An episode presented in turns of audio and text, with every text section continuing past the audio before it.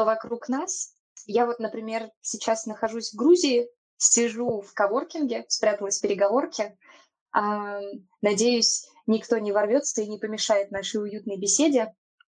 Герман, где ты? Что вокруг? Опиши, пожалуйста. Так, ну я дома, в кабинете своем. А, я живу на 55 этаже, у меня красивый вид на Москву. Стеклянный кабинет, с одной стороны, звучит прикольно, но с другой стороны, когда солнце, он со всех сторон прожаривается. Поэтому часто я сижу за занавешенными окнами и кондиционером. А как сейчас? Прожаривается Москва или э, не очень? А, ну вот сейчас у меня одна сторона окна открыта, поэтому сегодня такая средняя погода в целом. А, вроде Понятно. не очень жарко, но при этом солнечно и далеко и красиво видно Москву. Класс, класс. Надеюсь, дорогой слушатель, у тебя нарисовалась картинка. А, давайте еще немножечко расскажу про то, какая структура у нашего сегодняшнего мероприятия. Сперва а, а, мы зададим Герману вопросы от редакции нашего канала. Надеюсь, будет очень интересно. Мы подготовили действительно э, классные вопросы. Потом обязательно зададим вопросы, которые вы задавали в чатах. И после будет возможность поднять руку и задать вопрос Герману лично. На первую часть мы отведем где-то минут 30, и на последующие по 15 минут, думаю, все должно уложиться в срок. Итого тайминг у нас с вами час, друзья. Давайте начинать. Итак, первый вопрос. Опять же, чтобы погрузить немного слушателей, расскажи, пожалуйста, Герман, из каких юнитов э, состоит группа компаний сейчас? Я так понимаю, это именно группа компаний. Ройстат и Платрум. И есть еще, если я не ошибаюсь, интеграторское агентство, маркетинговое. Можешь, пожалуйста, подраскрыть?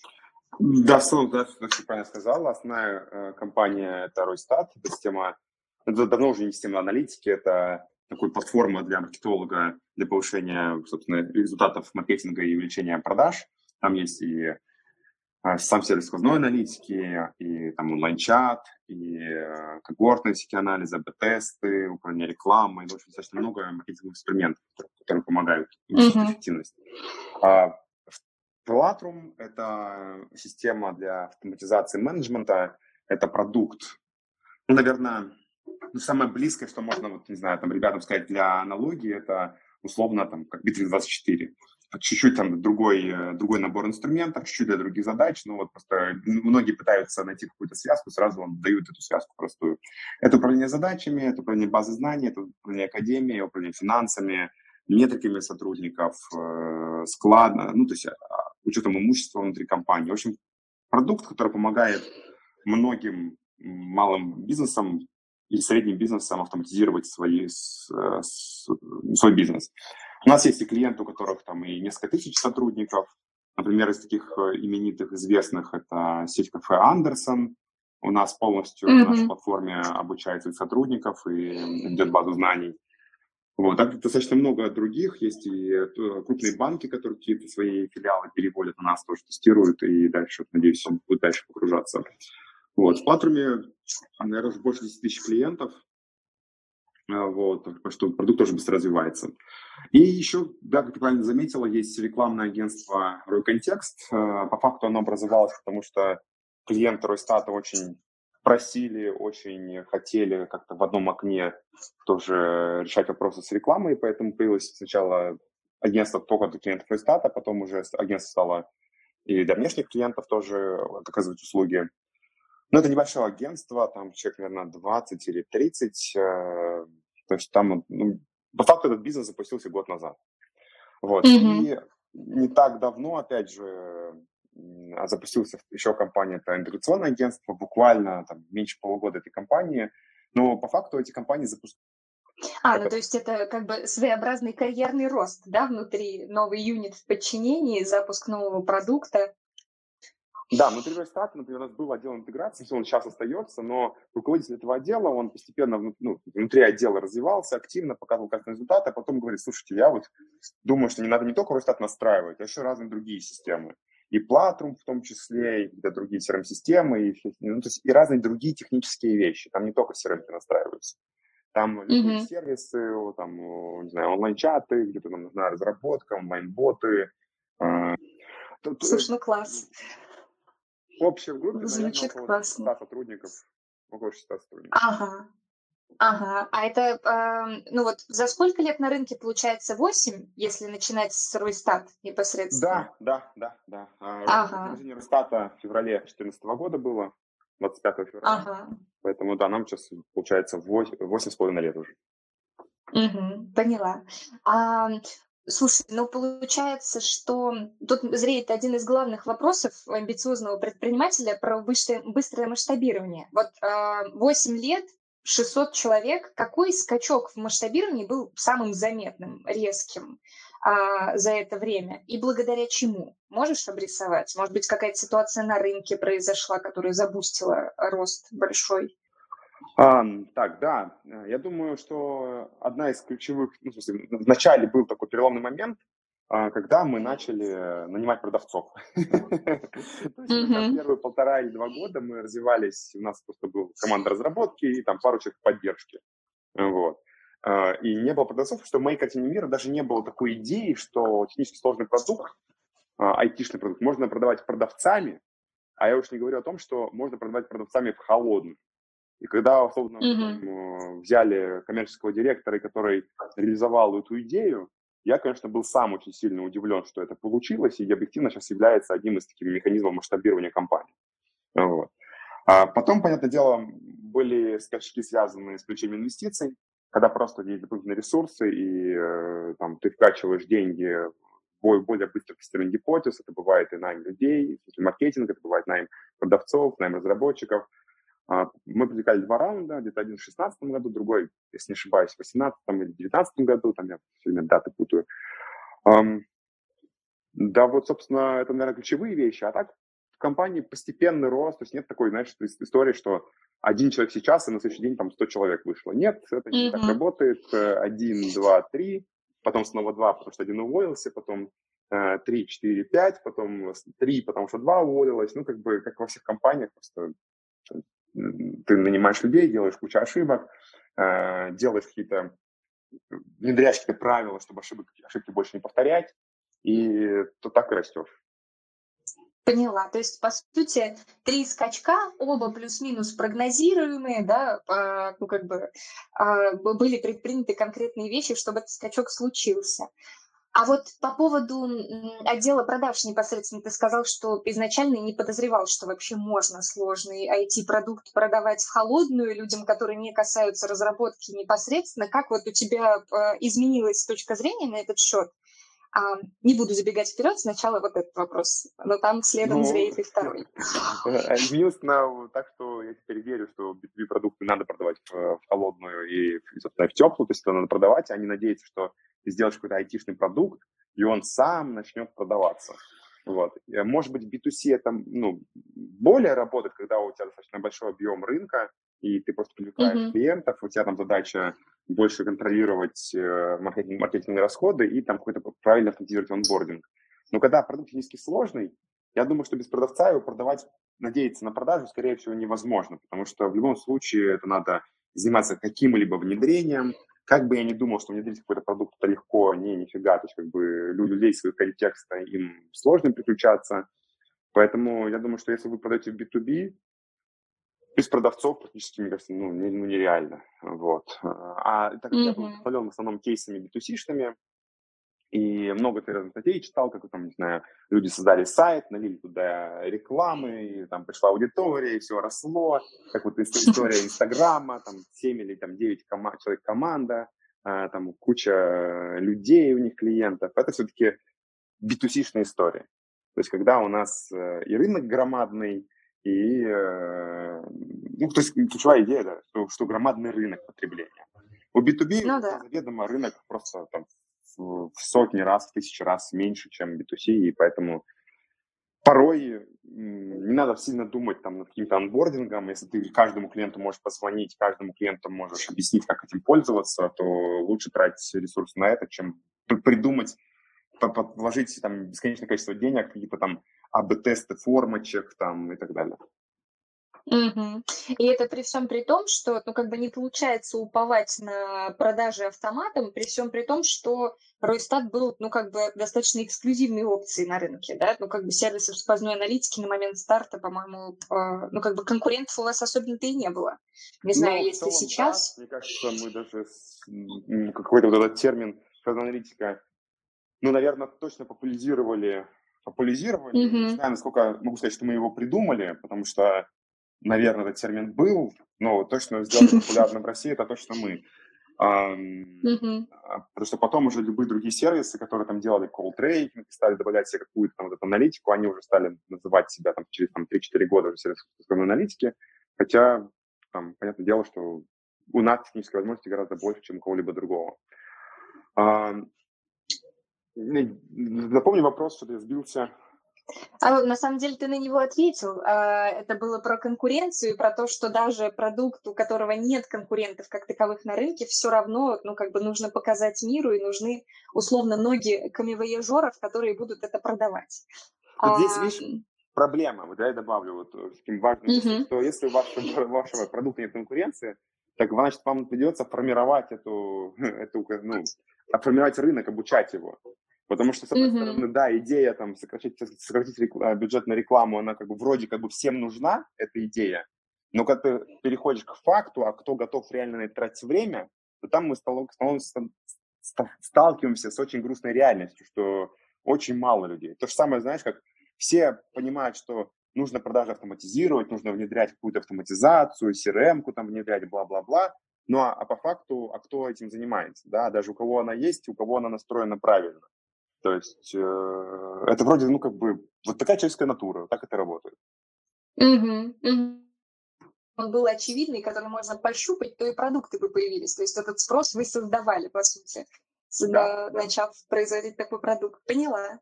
А, слушай, если дальше про амбиции, а, ну уже больше про личные амбиции, ты в одном из, из, из интервью делился как бы множеством сценариев, которые ты для себя прогнозируешь, прорисовываешь на будущее, а, на годы вперед, да, и они все реально сильно амбициозные. Там есть и пилотирование самолетом, и миллиардные доходы. Вот хочется узнать, а, ну, как бы изначально, когда у меня этот вопрос возник, я думала о том, что вот предпринимателя изначально отличает такой масштаб мыслей и мечт? Или вот аппетит приходит во время еды, и чем больше и дальше развивался твой бизнес, тем глобальнее становились мечты? Я не могу ответить за всех, потому что думаю, что все-таки у каждого свой какой-то путь, и я объективно знаю совершенно разные кейсы, совершенно разные истории. Я знаю людей, которые супер амбициозные, но ничего не сделали и продолжают жить в фантазиях и мечтах. Есть люди, которые э, очень по чуть-чуть наращивают свою амбицию от возможностей, то есть как бы куча кейсов.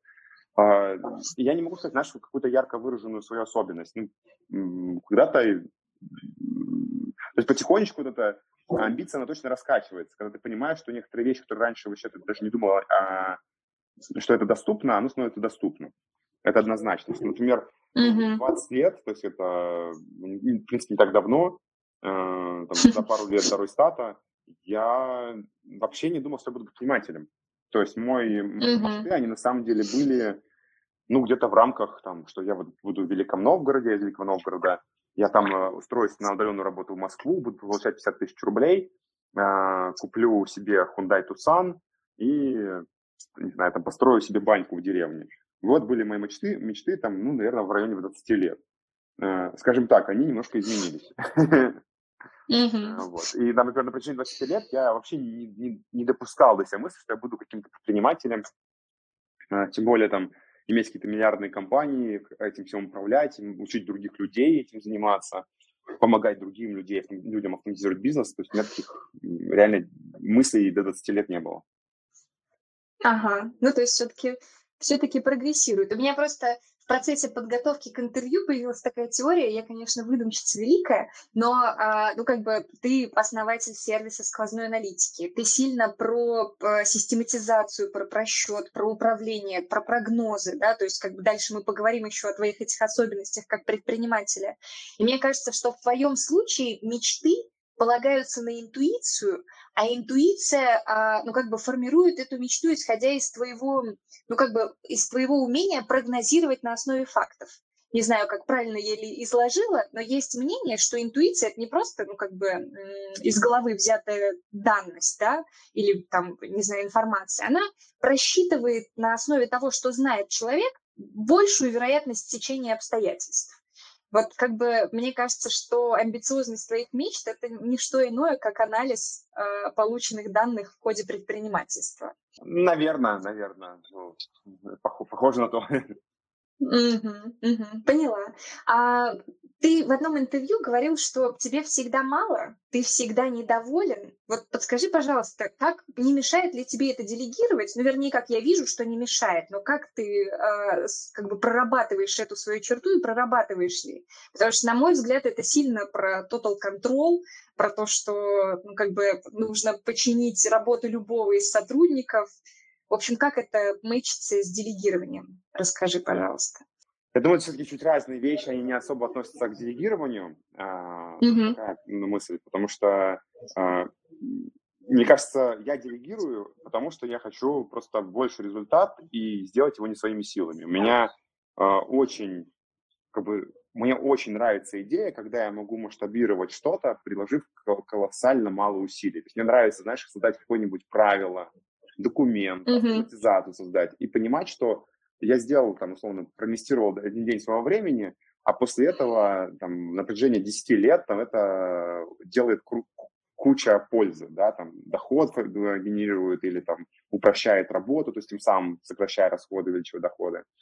А, и, и поэтому, когда я нанимаю людей, для меня это именно, ну, такой желаемое такое данное, потому что я хочу, чтобы а, я сделал одно действие, нанял человека, он нанял еще десятерых, они наняли еще там двадцатерых, и вот, в общем, вот по такой цепочке я сделал одно действие, а получил до хрена результата. Вот. Mm-hmm. А, а идея с контролем, она э, просто про правила. То есть ты понимаешь, что когда, например, ты бездумно нанимаешь, либо у тебя нет какой-то каких-то механизмов контроля, нет механизмов а, улучш... там, проверки качества, то ты не, у тебя то есть только иллюзия того, что ты создал классный механизм, а на самом деле это механизм по созданию убытков либо плохих продуктов. И так как я хочу все-таки создавать хороший продукт, мне лучше чуть-чуть еще больше проинвестировать, создав дополнительный какой-то, не знаю, инструмент контроля, либо инструмент проверки, или инструмент э, недопускания ошибок, например, какую-нибудь автоматизацию придумать, чтобы я действительно ну, такой one-to-many действие совершил. То есть я сделал одно действие, а очень много, там, не знаю, это, произошло другой пользы. Вот. А с точки mm-hmm. зрения идеи, что мне всегда мало, это, скорее всего, какая-то психологическая особенность, не то, что, не, не то, что это моя как бы, классная черта, это скорее э, моя, ну, как бы, мое ДНК видит там раскачанной, э, раскачанной норадреналиновой системы и э, в общем, норадреналиновой системы и это, дофаминовой. То есть у меня очень много э, ожид... желания получить счастье, а, а по ДНК серотониновая система, она, наоборот, у меня очень истощена, и по факту счастья я как такового не чувствую. И получается, что я всегда вот такая заведенная машина норадреналином и дофамином, которая там норадреналин, энергия, дофамин – это мотивация, э, в поиск вот этого бесконечного счастья и успокоения, а оно по факту не достигается в ходе того, что у меня просто вот такие, такие мутации в ДНК. Да? И получается, что вот эта моя постоянная неудовлетворенность – это некое наказание в виде, эм, в виде того, что мне приходится с этим как-то работать, медитациями заниматься, и свой разум успокаивать, какие-то еще другие вещи делать, чтобы просто ну, как бы не сгореть вот в этом бесконечном заведенном цикле. Слушай, да, звучит сурово, очень продуктивно, как бы звучит, да, вот это вот про мне всегда мало. Ну, получается, ты одной цели достигнул, сразу же хватаешься за другую, вечной погони за, э, ну, как бы... да. Да, да, да. Это, конечно, прикольно. Ну и в то же время не прикольно. В общем, желаю тебе проработать это ровно на таком уровне, чтобы это не мешало чувствовать себя абсолютно счастливым, но помогало достигать цели. А, поняла. В общем, поняла, что это не мешает абсолютно делегировать, согласна с тем, что ты сказал. А вот если говорить про делегирование и про менеджмент, ты неоднократно упоминаешь в диалоге с разными экспертами, что ну, как бы у тебя достаточно уверенный менеджмент за плечами, да, что ты действительно спокойно, а, ну, как бы спокоен за многие юниты внутри э, группы компаний, и ты вначале сказал, что это, ну, как бы э, менеджмент растет за счет новых продуктов, и им не страшно это поручать. А расскажи, пожалуйста, вот ты растил внутри этих людей, например, ты упомянул про комдира, который пришел через год после основания Руйстат, он по-прежнему с тобой? Или, может, ты хантил кого-то? В общем, очень интересно, потому что вопрос кадров супер злободневный. Люди думают, где найти того самого менеджера, который как бы принесет экспертизу, а сможет выстроить, ну, как бы забрать часть операционки, помочь бизнесу масштабироваться. Мне кажется, этим озабочен каждый предприниматель вообще. Я здесь э, расстроен, наверное, слушатели, что нет какой-то универсальной таблетки, что у нас есть и такие, и такие. Тот комдир, который приходил там два года назад, он в итоге сейчас директор другой компании, ну, в смысле, на mm. компанию, как рекламного агентства. А, но э, не нужно иллюзий, потому что люди, которые хороши в начале, они не всегда хороши, когда, комп... ну, когда например, объем э, компании вырастает. Например, эм, то есть далеко не каждый хочет, знаешь, там, запустив какую-то, не знаю, команду на, на 40 человек или там на 20 человек, потом заниматься командой на 400 человек. То есть это, это чаще всего совершенно разные компетенции должны быть. Одно дело запустить, да, застартапить условно, да, какую-то область. Другое дело mm-hmm. ее менеджерить и развивать э, на регулярном менеджменте. Поэтому э, мало того скажу, что это редко встречается, когда человек один может как бы и на старте залететь, как бы застартапить, и потом еще переключиться в регулярного менеджера, и там рутинно выполнять очень достаточно, в моей картине мира, скучные процессы. То есть, например, даже, ну, как бы я, да, вроде как бы SEO, но я ищу генерального, которому будет очень нравиться заниматься рутинным операционным бизнесом, потому что я операционным бизнесом не занимаюсь, у меня сейчас, а, ну, как бы поддерживает здесь партнер, да, я рутину на себя взял, но mm-hmm. как бы я чисто человек-запускатор, то есть, условно, до 100, до 150 человек я готов еще там все менеджерить, а дальше просто этот бизнес превращается в такую лютую операционку, где нужно ну, просто правильно, регулярно использовать инструменты регулярного менеджмента. Поэтому mm-hmm. у нас есть, как и люди, которые очень давно с нами работают, там 7 лет, есть люди, которые, вот мы берем новых, например, сейчас гендира мы ищем с рынка. Какие-то люди приходили на ну, на, на, на среднем развитии компании и сейчас там занимают топовые позиции. Ну, будут ли они там долго? Не знаю, потому что, ну, если смогут развить в себе вот эти навыки регулярного менеджера, окей, останутся. Если, эм, если не смогут, ну, как бы будут заниматься какой-то другой областью. Здесь очень важно понимать, что нет универсального ответа, потому что компании разные, рынки разные, обязанности внутри компании тоже разные. Потому что, например, у кого-то mm-hmm. рост компании, он связан с увеличением количества людей, а у кого-то рост компании связан с увеличением, не знаю, какой-то автоматизации клиентской базы. У нас, например, рост компании, так как мы по факту ну, как бы по факту сервисная компания, как бы мы ни mm-hmm. IT-компанией, сервисная компания, то мы масштабируемся людьми, и нам нужен эксперт регулярного менеджмента. А запустить процесс и менеджерить процесс – это два разных, два, два разных софт-скилла и два разных навыка.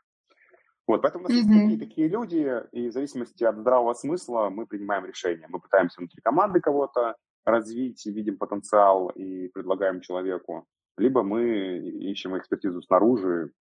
Вот. Но опыт у нас есть какой-то. А, слушай, ну сейчас-то понятно, что по сути, ну как бы ты, наверное, сам лично не особенно касаешься этого процесса. Ты сказал, что вот сейчас э, ищете с рынка, например, гендира. Наверняка есть люди, которые, ну как бы анализируют рынок на подходящих кандидатов. А вот когда ты, ну как бы условно в начале пути Ройстат, да, вот первый менеджер, э, сильная ячейка в твоей оргструктуре, она появилась, ну, как бы ты эм, выбрал этого человека, опираясь на что? На эмпатию. Или там он произвел на тебя свое впечатление теми навыками, которых не доставало тебе. Как вот этот первый, самый сложный выбор вот, э, у тебя произошел? Ах, Может, ты пом- не помнишь, конечно, я этот не до конца понимаю вопрос, но смотри, я достаточно быстро взял себе ассистента. Ассистент перестал вытягивать, я буквально через несколько месяцев взял человека, который дальше у нас был на очень разных позициях, наверное, в рамках четырех лет или даже пяти лет. Uh-huh. То есть как бы он пришел чуть ли не моим ассистентом, э, там за несколько десятков тысяч рублей, да, уходил уже там в Яндекс э, с очень большими бонусами, плюшками и так далее. Mm-hmm. Он э, развивался и очень круто себя показывал на разных областях. Он был и операционным директором, он в том числе занимался наймом, потому что я наймом не люблю заниматься. Потом он был продуктовым mm-hmm. директором. Помимо этого он там и был директором э, поддержки и интеграции. То есть он все это выстраивал. То есть я достаточно быстро стараюсь найти человека, который будет закрывать проблему. Когда дальше, например, у нас мы такие, м-м, а может быть взять коммерческого директора, ну, типа а руководителя отдела продаж, ну, может быть, это сработает. У нас ни у кого не было компетенции продавать, мы взяли человека там, опыт, с опытом. На что опирались? Ну, опирались на его предыдущие результаты и на, как бы, на интуицию, сможет ли он нас это все реализовать.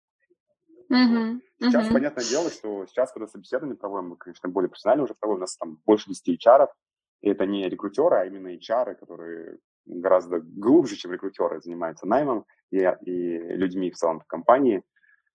И там, естественно, мы проверяем его результаты, мы спрашиваем кучу кейсов, мы ну, рассказываем про какие-то ситуации и э, спрашиваем человека, как бы он себя вел, да, это на кейсом мы называем.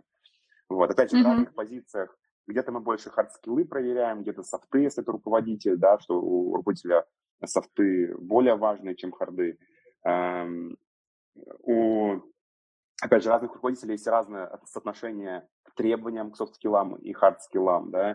То есть, например, там, в зависимости, опять же, от команды, которую он будет руководить. В общем, достаточно все индивидуально. Э, однозначно, что HR – это супер важная позиция. Э, однозначно в Москве там ну, прям профессиональный HR, который действительно может решить проблемы, э, это не стоит дешево, то есть это несколько сотен тысяч рублей, скорее всего, будет стоить, а, а условно там, ну, просто многие путают рекрутеров с HR. Mm-hmm. Многие mm-hmm. думают, что HR человек, который занимается наймом людей, а вообще это немножко не так. Все-таки HR занимается развитием людей и развитием там области какой-то определенной в компании. И чаще всего это через найм людей и там их ну, дальше поддержание их там, внутри компании, адаптации, системы мотивации, решением конфликтов там, и так далее, так далее, так. Ну, в общем, HR – это очень важная функция, наверное, одна из э, самых важных, поэтому в том числе фокуса на HR достаточно много, и HR много. Угу, поняла. Тогда, э, дорогой слушатель, если ты сейчас в процессе масштабирования и думаешь, как же нанимать людей правильно, не пренебрегай, пожалуйста, экспертизой в этом вопросе. А, я плюсую, мне кажется, что HR-менеджмент очень важная такая функция. А, так, э, что еще хочется расспросить, это про а, твой такой актив ценный, да, а, ценные знакомства на рынке и вообще про нетворкинг. А, ну, как бы это то, что уже никогда не отнимешь у тебя, да, и то, что действительно супер важно нарабатывать в процессе работы. И вот хочется узнать про э, коммуникабельность в целом, да, э, насколько это твое от природы, и не было ли особенным стрессом вот начать нарабатывать те самые ценные отношения, выходить там на мероприятия, знакомиться, смолтоки и все такое? Насколько тебе это легко давалось э, в начале, как дается сейчас? Расскажи, пожалуйста. Ну, я никогда не был в детстве, знаешь, каким-то супер таким э, коммуникатором и таким вот, не знаю, организатором, но с какого-то студенчества, я понимал, что это прикольная движуха, это помогает с девочками знакомиться. Это было одной из мощных моих мотиваций. Например, я пошел в школу вожатых. Ну, во-первых, у меня была мечта быть в лагере. У нас никогда не было денег, чтобы отправить меня в лагерь, поэтому я думал, хоть вожатым поеду в лагерь. А вторая mm-hmm. мотивация была, что там именно не девчонки, да, и поэтому э, там, меня это драйвило. А там в том числе пошли эти скиллы, обучение, там, коммуникациям, общению. Ну и дальше просто я стал этим заниматься, увлекаться. Я видел из этого огромную пользу. А, я видел, э, ну, то есть и мне это и нравится, и э, вижу смысл, получается, и поэтому было интересно все это узнавать. Понятное дело, что даже сейчас, когда каждый раз, когда я там выхожу на сцену, там несколько сотен, сотен человек или несколько тысяч человек, я всегда волнуюсь. Mm-hmm. Сколько бы раз я даже с этим мероприятием не, ну, не выступал, потому что всегда хочется дать какую-то пользу, э, хочется адаптировать материал под этих, под этих людей, которые есть, они всегда разные, поэтому всегда волнение есть. А, всегда есть волнение там, подойти к какому-то человеку, просто я такой, а, окей, волнение, что с ним надо делать, ну, надо на него забить, там, или, там, или там сделать какое-то упражнение, послушать веселую энергичную музыку, вспомнить хорошие штуки, и дальше там такой раз, два, три, пошел. Вот, то есть, как бы, наверное, у меня так это идет. И mm-hmm. я тоже вижу пользу от этого, и это помогает в том числе этот стресс преодолевать. Но страх публичных выступлений – это чуть ли не там, ну, многие там исследователи и ораторы говорят, что это э, страх сильнее страха смерти, э, и для многих, естественно, это так. Серьезно, да? А, я вот что-то ну, не сталкивалась с такой мыслью. У Гандапаса почти в любой книжке это написано. Ну и в целом почти во всем mm-hmm. искусству всегда написано, что ребята, что вы боитесь выступать, это капец нормально, там куча там исследований, вот это все. Mm-hmm. Вот. Э, а дальше, опять же, просто смотрю опыт, почему другие там у них классно получаются, вы делаете какие-то выводы, какие-то заметочки, стараюсь их применять, читаю литературу, смотрю какой-то контент, стараюсь себя прокачать. Ага. Поняла. Ну, на самом деле, а, мне кажется, действительно, что от стресса избавиться ну, практически невозможно, потому что это все равно такая непредсказуемая достаточно среда. Но э, вот эти вот инструменты работы со стрессом, ну, это очень полезно. У нас даже есть там, э, у нас в компании была встреча, где мы разбирали там, э, как себя заземлить, как успокоить. Э, в общем, все это можно прорабатывать и нужно прорабатывать. А, а про ивенты, если вот как бы ну, ты достаточно публичный, часто выступаешь, интервью, а, вот мы здесь сейчас благодаря этому. А изначально это было как бы амбиции роста, типа хочу взять новую вершину, буду а, медийным персонажем. Или это вот как бы маркетинг, селф-бренд, стратегия, а как это получилось? Слушай, это скорее много, поль, много, малень, много маленьких польз. То есть я понимаю, mm-hmm. что Э, это и маркетинг, я понимаю, что это и развитие меня как личности, я понимаю, что это и нетворк, я понимаю, что это э, всегда к чему-то прикольному приводит, потому что много очень мощных событий в моей жизни произошло э, от всех, ну, когда я там где-то где выступал, и потом через два года человек там, вспоминал про меня, как-то возвращался и там делал какое-то классное предложение. Поэтому эм, здесь очень много таких польз, нет какой-то ключевой, знаешь, идеи, почему я это делаю. Ну, хотя, может быть, ключевая идея, потому что в итоге мне это нравится. Наверное, вот эта ключевая идея, но помимо того, что мне это нравится, есть еще куча разных приколюк, которые получаются. Mm-hmm. Вот. Mm-hmm. Но не сказал бы, что самое главное маркетинг. Если был бы самое главное маркетинг, я бы здесь уже впаривал бы промокодики, бы делал вам вайн и так далее. Да? Если бы это был бы какой-то self-бренд, наверное, у меня бы аккаунт был бы гораздо активнее и, и так далее. Типа, я вот, знаешь, делаю так, чтобы это меня не напрягало, и чтобы это было там 20-80. То есть, понятное дело, что если ага. я со своим личным брендом там на 100% уделял бы на него очень много времени и денег, очевидно бы, что там у меня было бы там несколько сотен тысяч подписчиков, подписчиков условно, да, и там совершенно другие, другие охваты и другое влияние. Но это не есть сама суть, а мне вот важно 20-80. А, мне важно mm-hmm. что-то делать, получать условно там низковисящие фрукты, а за там, сложными долгими как бы я не готов пока в рамках стратегии туда направить внимание и туда двигаться. Угу. Вот. Поняла. Поняла. Ну, а если а, продолжать тему маркетинга, то, ну, как бы это тоже один из очень злободневных вопросов, где сейчас брать лидов. Ну, то есть, э, если сужать вопрос, то м- вот у вас, например, Пройстат, в Платрум, в группе компаний есть, есть ли платный трафик? А, партнерская сеть, знаю, что есть, была на встрече с одним из ваших менеджеров, а, органика, которую там от селф-бренда, нетворкинга и прочих охватов приходит. Какие источники и пропорции у вас сейчас? Пропорции не могу сказать, это коммерческие тайны, но не, не скажу, не могу сказать, что есть, знаешь, какой-то ключевой канал, который забирает, ну, там, типа, болевиную долю. То есть все mm понемножку везде. Платный трафик, конечно же, есть. Брендовый трафик, mm-hmm. конечно же, есть. Если трафик с моих там селф, селф-бренда, да, конечно же, тоже у нас mm-hmm. А, если холодные продажи, есть теплые, ну, теплые продажи, понятно, что есть, они обрабатываются. Поэтому все это есть, э, каналы постоянно экспериментируем, пробуем, там и вебинары, и э, какие-то мастер-классы, конференции, и э, таргеты, и там разные, ну, ну, все, что есть, все пробуем проб, пробуем, и иногда там, ну, Facebook, Instagram работал, ну, это был хороший, значимый источник mm-hmm. целевых лидов, там, да, например, на вебинары было легче всего там с Facebook загонять. А, сейчас Фейсбука нет, стали ну, экспериментировать другим. Сейчас больше в СМИ пошли, SEO там больше фокусируемся. То есть, э, ну, в отделе маркетинга, наверное, несколько десятков человек в Ростате. А, вот. Mm-hmm. В Платруме, по-моему, вообще никого нет. В, в маленьких компаниях тоже маркетинга никого нет, но там по факту отдел продаж работает как основной канал. Mm-hmm. Mm-hmm. Поняла. Партнерка тоже есть, но, например, а, в Платруме партнерка, она потенциально более перспективна, чем, например, в Рестате. Вот. И в Платруме, например, у нас действительно есть продажи и интеграции через партнеров.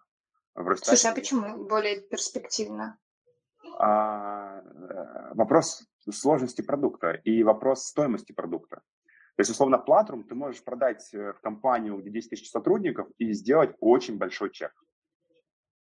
А в Росстат ты не продашь типа за, там, за 10 миллионов, потому что в Росстате там и тарифная сетка другая, и люди по-другому это смотрят. То есть они такие, это какой-то продукт, который занимается аналитикой рекламы. Ну, он стоит, предположим, там, не знаю, какой-то enterprise, они такие, ну окей, 500 тысяч в месяц.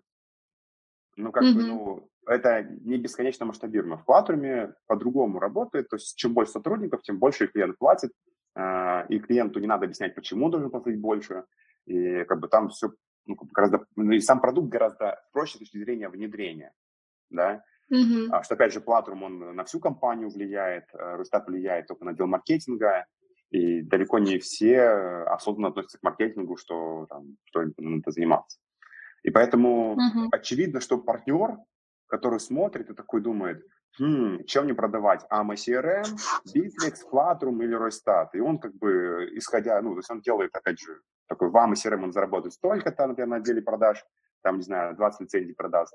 Э, на платформе он заработает 100 лицензий продаст, потому что помимо отдела продаж там еще есть все другие, компании, э, все другие э, сотрудники. А в Рестате он там заработает совсем чуть-чуть, потому что там нужно для двух маркетологов, и там трафик маленький, поэтому он заработает 30 тысяч рублей. Вот, поэтому, да, в Рестате есть партнерская программа, но она вообще не является какой-то сильно заметной. То есть у нас есть крутые партнеры, mm-hmm они есть, но мы там какое-то время тоже думали, что мы будем все продавать через партнеров, но вот а, решили становиться на, на качественных партнерах, а не на количестве. Вот. Угу. Поняла. Поняла. Очень хочется продолжить задавать вопросы от редакции, но я уже свой лимит исчерпала и не могу так поступить с нашими дорогими слушателями. Сейчас мы перейдем с тобой к блоку вопросы из чата. И на самом деле, ну как бы для меня предсказуемо, думаю, для тебя тоже очень много вопросов вокруг найма. Очень много. Я сейчас их попробую как-то сгруппировать, чтобы не задавать, э, ну, как бы похожие по смыслу вопросы. Вот про ошибки, например.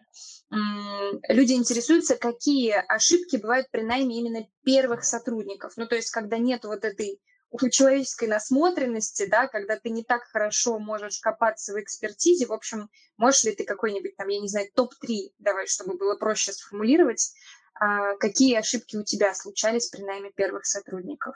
А, слушай, мои ошибки топ-3, наверное, сложно будет сделать. Давай я расскажу, вот, что, что точно надо делать. Первое, угу. спрашивайте про результат и записывайте, что вам кандидат отвечает. После этого звоните и ни в коем случае не набирайте человека, если не позвоните на предыдущие места работы и не спросите вопросы вот про те цифры, которые, или там результаты, которые человек ответил. Потому что столько mm-hmm. сказочков, которые пишут э, в резюме, ну просто невероятное количество. И самая большая ошибка – это верить просто написанному в резюме.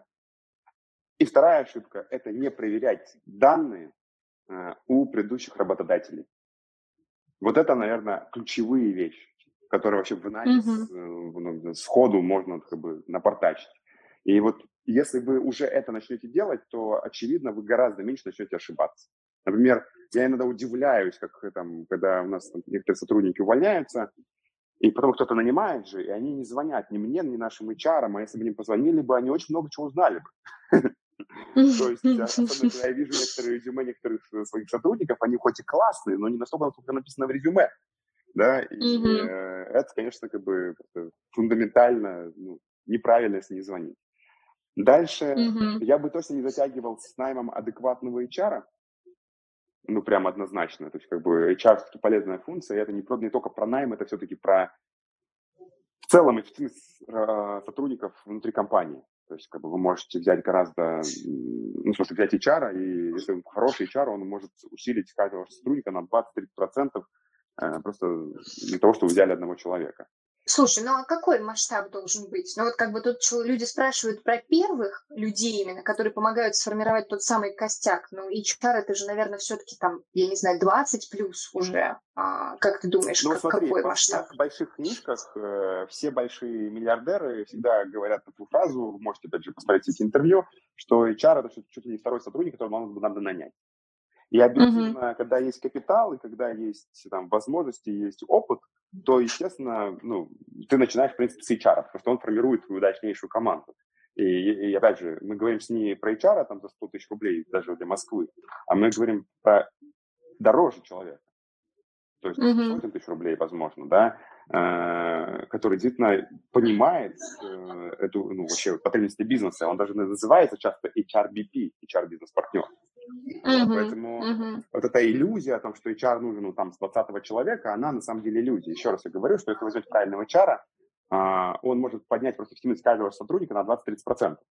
И условно, там, если uh-huh. три человека, вы поднимете там, на 30% человека, по факту вы как будто четвертого взяли. Ну, вот. Это одна из э, таких важных мыслей. Uh-huh. Про ошибки uh-huh. еще. Про ошибки, наверное, не увольнять вовремя. А, то есть, когда вы понимаете, что не тянет, давать бесконечное количество там, шансов и не увольнять, э, просто ну, люди мучаются. Ну, а дальше, на самом деле, миллиард других ошибок, связанных с наймом людей, это что в целом люди не знают про регулярный менеджмент. То есть они плохо с ними работают. И поэтому, например, прочитайте книжку Александра Фридмана «Как наказывать подчиненных». Эта книжка больше mm-hmm. как наказывать, а как сделать так, чтобы не наказывать. Потому что чаще всего мы как менеджеры некомпетентны и очень плохо управляем другими людьми, и поэтому они косячат, а не потому, что люди плохие. Вот это надо очень тоже uh-huh. понимать, что там, ваши люди работают плохо, потому что вы плохой руководитель в первую очередь. И uh-huh. вот это такая тоже очень мощная мысль на самом деле. Поэтому читать uh-huh. по управлению, по менеджменту. Вот, Александра Фридмана рекомендую как э, автора многих книг по менеджменту очень такие достаточно кон- конкретные вещи рассказывает. А у нас уже вторая книга прозвучала за сегодняшнюю встречу. Я надеюсь, мои коллеги, кто занимается организацией интервью, заберут это, поделиться потом с подписчиками канала. На самом деле мы уже делились как-то подборкой э, книг, которые ты рекомендуешь к прочтению. Она до- достаточно классно расширилась, разлетелась. А, в общем, продублируем эту информацию. Еще вопрос от э, слушателей, тоже про найм, по сути. Э, пишут, что компании-интегратор всегда нанимали джунов, которые за год-два вырастали до специалистов, подходящих нам. А, и, соответственно, нет собственного опыта найма дорогих экспертов. Но, видимо, уже зарождается такая потребность. И, соответственно, человек узнает, как правильно как бы интегрировать их в команду и не убить этим процессы, потому что они же будут, ну, как бы со своей экспертизой приходить и говорить, вот, давай ломать, строить заново. А, и стоит ли этого бояться? Без понимания контекста вообще, о чем, про что происходит, я не могу ничего uh-huh. говорить здесь, если честно.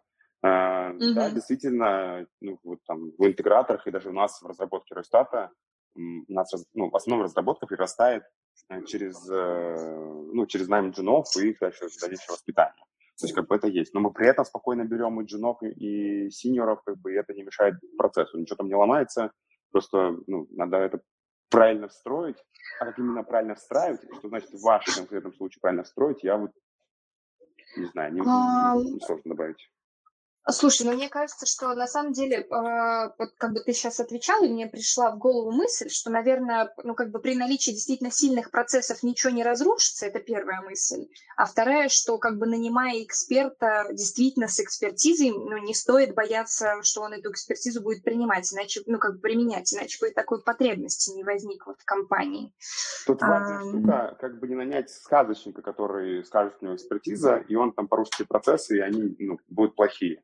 Но, здесь Но мы теперь знаем, что надо звонить предыдущему работодателю, это чтобы этого не было. Это все равно не mm. Важно что? Важно в любом случае использовать традиционный подход. Вы наняли офигенного классного чувака. Ну окей, пусть он сначала какую-то маленькую пользу создаст, покажет, что он сделал, mm-hmm. дадите больше прав и больше изменений процесса. А вот те люди, которые приходят и такие, типа, о, тут надо все переделывать, CRM переделываем полностью, это все переделаем. Вот таких, скорее, они скорее некомпетентные, и, скорее всего, ну, я бы их не слушал, и, естественно, их нам надо ну, вернуть на место, либо уволить, да, потому что, э, ну, прийти и разломать все многому не надо, а как бы, ничего не мешает любому эксперту, увидев там проблему, ее поправить. И итерационно mm-hmm. И, э, как бы, естественно, только итерационно, и только так, мне кажется, нужно делать. Никаких вот таких вот э сходу с, с, с жару, когда у нас человек там первый раз пришел вообще в компанию, два дня поработал, он уже перехерачивает все. Нет, конечно. Угу, угу. Поняла. А в ходе рассуждения, когда разворачивается каждый из вопросов, на самом деле очень многие вопросы были закрыты. А реально, ну, как бы столько вопросов про найм. Видимо, людям, у людей очень болит, конечно, у предпринимателей, как это организовывать у себя в компании. А, слушатель дорогой, попрошу уже потихонечку поднимать руки. Сейчас я последние вопросы задам из тех, что э, готовились в чате, и э, будем задавать вопросы а, Герману лично. Спрашивают про бизнес-ассистента. Не сильно от найма ушли мы все-таки. У меня тоже был такой вопрос на самом деле. Вот когда э, ну, как бы ты советуешь предпринимателю точно как бы отрефлексировать вот этот момент, что, дружище, тебе нужен бизнес-ассистент. И как его э, поймать хорошенького, дельного? Ну, по поводу как поймать, тут нет какого-то ответа, в смысле, ну, это перебор, и это, опять же, качественное собеседование, хорошие чары, это, это все. Каких, uh-huh. ты знаешь, типа, триков на уровне, дай такое э, тестовое задание на собеседовании, и там ты сразу прознаешь человека, я бы, ну, не, я бы в это не верил. То есть, как бы, что есть какие-то такие лайфхаки, которые там хоп, и сразу все исправят. Сам попытался uh-huh. эти лайфхаки, там, дай такое задание, дай такое задание, потом как бы и на, э, там, ну, если у вас есть действительно какой-то набор узкой деятельности, то действительно дать тестовое задание можно, но я против того, что есть какое-то одно универсальное для всех случаев жизни. Вот такого я не верю. Вот. По поводу, когда нужно найм ассистента, э, да в целом, когда... Э, в общем, есть техника хронометраж, когда вы выписываете все свои задачи, которыми занимаетесь, и когда, вот, э, когда на анализ хронометража делается, то есть, ну, то есть для начала надо взять качественный хронометраж. Кстати, делать качественный хронометраж, есть на моем YouTube-канале есть э, видео, и там вот ну, по обложке или по названию там есть там, хронометраж, там можете найти, посмотреть. И вот после Класс. хронометража э, вы можете проанализировать, насколько, ну, насколько эффективно вы тратите свое время. И если в вашем тайминге, да, вы там достаточно большое количество времени, там, не знаю, 30% даже тратите время на какую-то ну, какую-то фигню, которую мог сделать, в принципе, любой другой сотрудник, там, не знаю, забираете Excel, вычитываете презентацию, там, исследуете какую-то область, там, собираете просто данные, заказываете себе билет, там, ну, не знаю, это, конечно, не бизнес-ассистент, это больше личный ассистент. Но, в общем, после проделанного хронометража э, вы, конечно, сможете осознать, ну, куда уходит ваше время и поменять, и осознать, что вам нужен ассистент. Вот. Э, потому что уверяю, что в малом бизнесе начинающие предприниматели занимаются всем подряд, без приоритетов и без э, вообще понимания, что они тратят, там, ну, не знаю, там, два часа времени на заказ туалетной бумаги в офис, и это, конечно, ну, как бы трэш. Вот. Mm-hmm. Но просто взять э, как бы ассистента без хронометража я бы не делал, потому что вы даже не будете понимать, какие задачи ему надо давать, и не поймете, что надо самим делать. Поэтому сначала хронометраж, потом понимаем, куда мы сливаем время, и, на, и какую работу вы делаете, кого, которую хотели бы делегировать, то когда будет понятно, нанимайте человека, будь то бизнес-ассистент, будь то там просто какой-то руководитель нормальный в отдел, э, так, так, в принципе, действуйте. Угу, угу. Спасибо. А, долетело еще два вопроса, но они оба не до конца сформулированы. Я, может быть, приглашу, если нас авторы вопросов слушают здесь, задать его голосом. А, первый вопрос – это сколько платят хорошим продажникам? Ну, как бы тут реально очень сложно ответить, потому что непонятно, какой рынок, ну, типа, какой регион, э, вилка настолько большая. Если слушатель ты здесь, то, пожалуйста, отзовись. Так, а если, Герман, у тебя есть какая-то... Отзываться, потому что я в любом mm-hmm. случае не знаю как бы во всем рынкам, сколько стоит.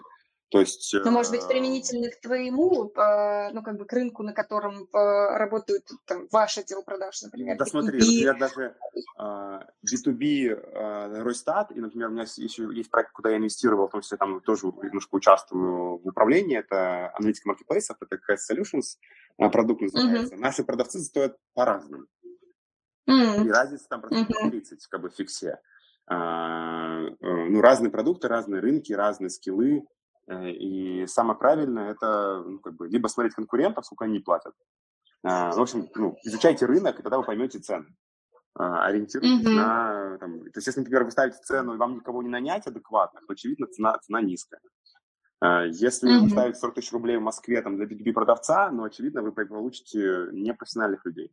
Но B2B продавец в Москве, ну, вряд ли пойдет, там, если у него фикса меньше 80, если честно. Ну, адекватно. Mm-hmm. Мы говорим про какие-то люди. Опять, в зависимости от продукта, потому что э, одно дело продавать всем известный продукт, другое дело надо продавать продукт там сложный. И это как бы супер большая разница. То есть, в общем, сравните по рынку, сравнивайте м, по вашей юнит экономике. Может, ваша юнит экономика не позволит платить вам адекватные цены, и надо платить заниженные, например. Mm-hmm. Вот. Mm-hmm. Надеюсь, э, ответ устроит нашего вопрошающего. Еще один вопрос по внедрению базы в Платруме. Я постараюсь прочесть его так, как было задумано. Есть некоторые сложности с этим. Как эффективно ее продать? Ну, как бы внедрение базы в Платруме. Так как это же а. прежде всего для собственника нужно. Нет? Что-то не так? Все, я понял вопрос. Понял вопрос. Ага. Буду отвечать уже.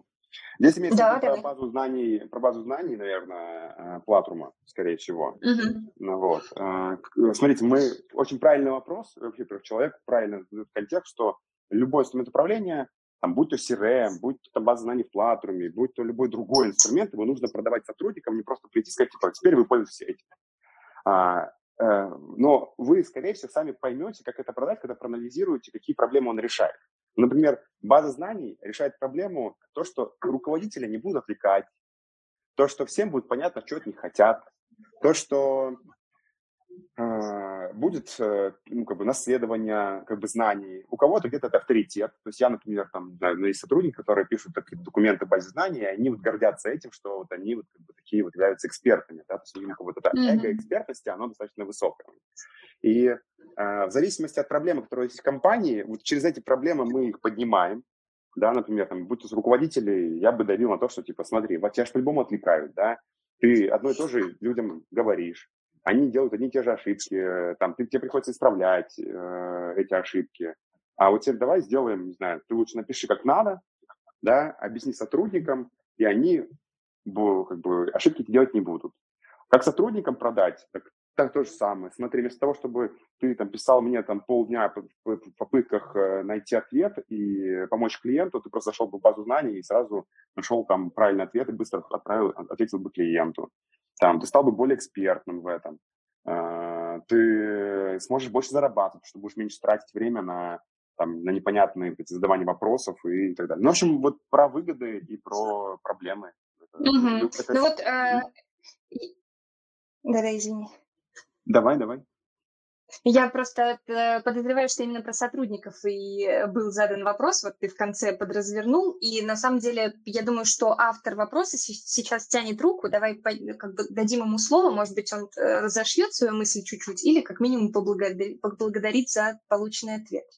А, Ильмир, Ильмир, разрешено говорить, пожалуйста, ваш вопрос.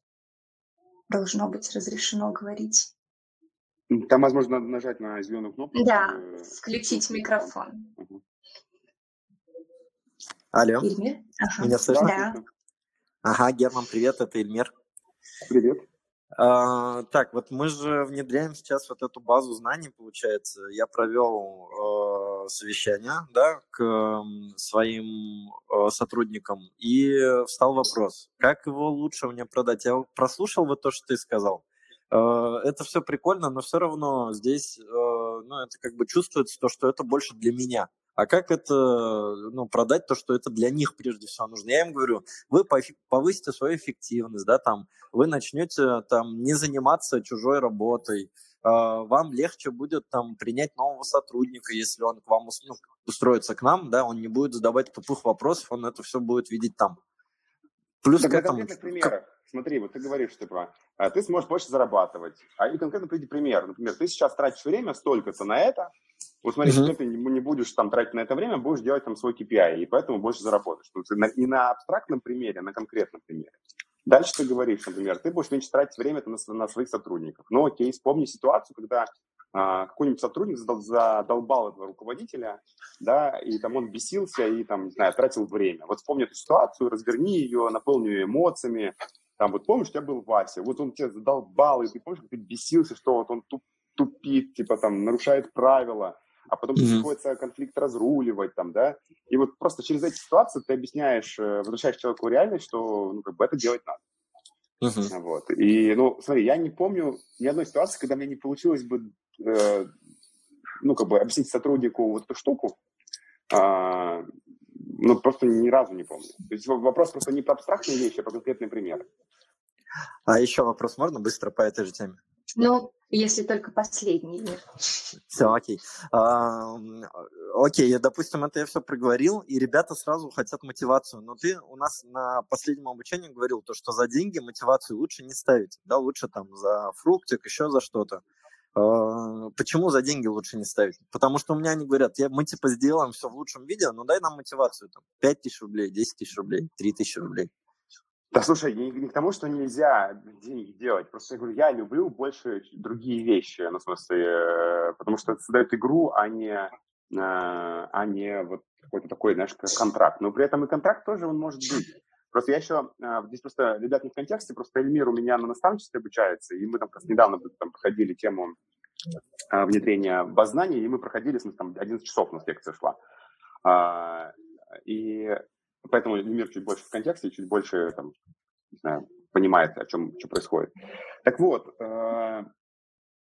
как бы я бы делал? Э, можно, если у тебя люди говорят, типа, дай денег, мы все сделаем в лучшем виде, ну, я бы дал бы денег, если, типа, это экономически обосновывается. Но просто, например, э, новых людей, когда бы я нанимал, я бы, конечно, им говорил, что это обязанность руководителя это делать. Потому что новому человеку гораздо проще внедрить это правило, нежели старые, ну, старым людям, которые давно работают, никогда этого не делали. Поэтому ты можешь и э, со старичками там, заплатить деньги, да, основать какую-то базу, но постепенно внедрять культуру, что обучение – это обязанность руководителя. И как бы ты не имеешь права работать в меня компании руководителем, если ты, например, не занимаешься формированием базы знаний, не занимаешься ну, передачей этих, таких активов. И то есть как бы ты просто не руководитель, я просто тебя на работу не буду брать. Вот. Поэтому вот такая штука. Угу.